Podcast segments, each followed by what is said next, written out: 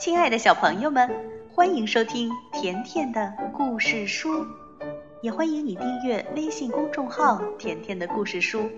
甜妈妈和甜甜每天都会给你讲一个好听的故事。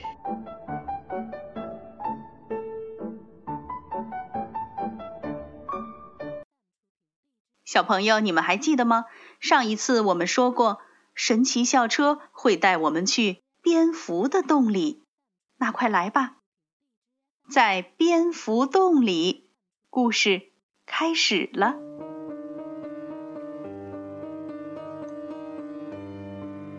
蒂姆的家里住着不少蝙蝠，可是他们是从哪儿来的呢？今天我们研究蝙蝠。卷毛老师说，蝙蝠是一种很奇特的动物。哦，我能先玩会儿棒球吗？我喜欢这项运动。喂，卡洛斯，我们正在学蝙蝠呢，就别想你的棒球了。小朋友，你们说蝙蝠是鸟吗？它当然不是。鸟身上长着羽毛，而且还能下蛋。可是蝙蝠呢？它是哺乳动物。哺乳动物身上有皮毛，幼崽是妈妈直接生出来的。蝙蝠可是唯一会飞的哺乳动物哦。那为什么蒂姆家里会住着许多蝙蝠呢？卷毛老师说：“同学们，旅行的时间到了，让我们去蒂姆家看看吧。”蒂姆说。我爸爸今天在家，他能帮我们找到蝙蝠。哦，卷毛老师真疯狂！对呀，他一直是这样的。我们来到了蒂姆家，他四处张望，真奇怪，我爸爸今天应该在家的呀，他跑哪儿去了？多罗西问：“蒂姆，你家的蝙蝠在哪儿呢？”我们盯着蒂姆家的屋子看，果然发现屋顶上有许多蝙蝠。多罗西打开书说：“这些就是小棕蝠，它们确实很小，而且是褐色的。看呐，孩子们，这些蝙蝠是倒挂着的。那蝙蝠为什么会倒挂着呢？”蝙蝠总是用脚勾住一个地方，倒吊着身体睡觉。它们把脚松开就能飞走了。蝙蝠睡觉时也在高高的地方倒挂着，这样就可以远离其他动物的袭击了。多罗西给我们读到：蝙蝠通常生活在屋顶和桥梁下面。或是在大楼、树上和山洞里，蒂姆说：“看来这些蝙蝠是刚刚搬到这儿的。”孩子们，回到车上吧。我们都回到了车上，小车变成了一只小棕蝠，我们一路飞进了树林。我们开始寻找蝙蝠原来的家。在一座桥下面，我们看到了许多蝙蝠。校车变成的小棕蝠也像其他蝙蝠一样倒挂在桥下。你们快看，这些是什么蝙蝠？这些应该是大棕蝠。大棕蝠身长七到十五厘米呢。有些蝙蝠独自生活。有些则选择群居，有时候一个蝙蝠群的数量，小朋友你知道能有多少只吗？能达到数百万只呢。即便在那么大的一个群体里，蝙蝠妈妈仍然可以通过哭声和气味找到自己的宝宝，是不是很厉害呀？太阳落山了，天黑了，蝙蝠们离开窝，飞向了夜空。他们是要去哪儿呢？他们去找食物。没错，孩子们，晚餐时间到了。那蝙蝠究竟吃些什么呢？有些蝙蝠吃水果，有些蝙蝠吃花蜜，大多数蝙蝠是吃昆虫。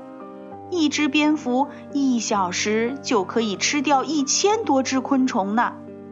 那一群蝙蝠可以吃掉数千只昆虫。所以，蝙蝠越多的地方，昆虫就越少。我们来到了一片树林里，树林里很黑，我们几乎看不见任何东西。这么黑的天，蝙蝠肯定看不到虫子。那它们是怎么逮虫子的呢？蝙蝠不用眼睛看虫子，对，蝙蝠是用耳朵来听的。那小朋友，蝙蝠是如何捕捉昆虫的呢？蝙蝠利用声音在黑暗中寻找目标。它们先发出声音，然后声音以回声的形式传回来，帮助它们定位。蝙蝠利用回声在大脑中形成一幅图像，这幅图像仿佛是蝙蝠在黑暗中用眼睛看见的一样。这时，我们发现了一个洞，这会不会是小棕蝠住过的地方呢？洞看上去有些吓人。阿诺说：“我们还是别进去了。”蒂姆却说：“不，我们一定要进去，这可能就是那些小棕蝠的老家。”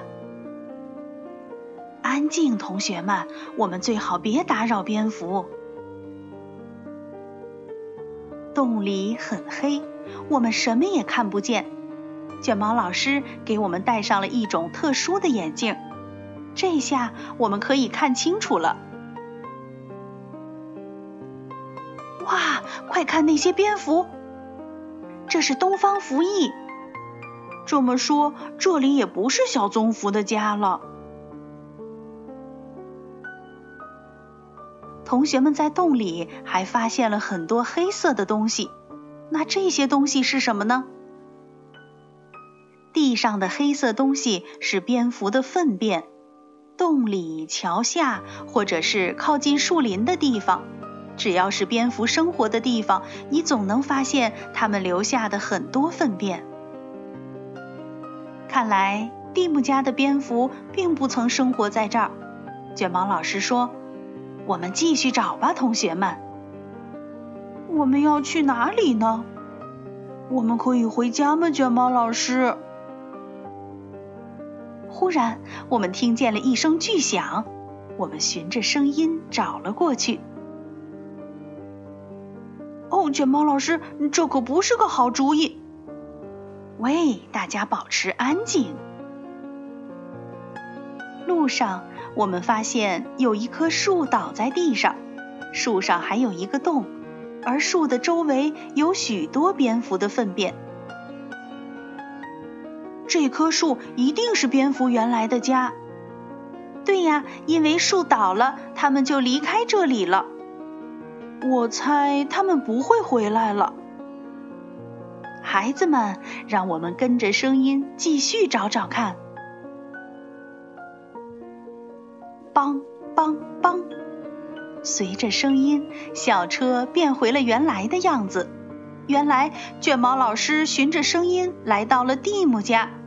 蒂姆的爸爸正在用锤子使劲儿地敲打着，他要为蝙蝠做一个木房子。嘿，孩子们，你们好啊！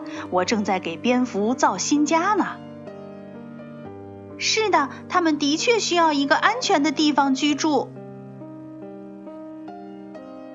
我们都过去帮忙，木房子很快就完工了。蒂姆的爸爸说：“以后蝙蝠就可以住在这儿了。”多罗西说：“蝙蝠有了自己的房子，就不用住在别人的房子里了。”对呀，至少他们不用挤在一起了。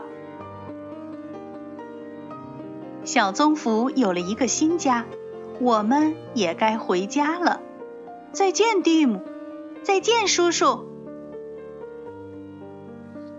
第二天，蒂姆一到学校就开心地说：“帮助蝙蝠真有趣，我们下一次的出行一定更有意思。”所有的动物都需要一个家，没错，木房子对蝙蝠来说就是一个很完美的家。凯莎，凯莎，你注意到卷毛老师的衣服了吗？哦，这一次看上去似乎跟回收有点关系。小朋友们，蝙蝠洞里的探险结束了。那下一次我们和卷毛老师会去哪儿呢？那在这次的探险中，你都学会了哪些知识呢？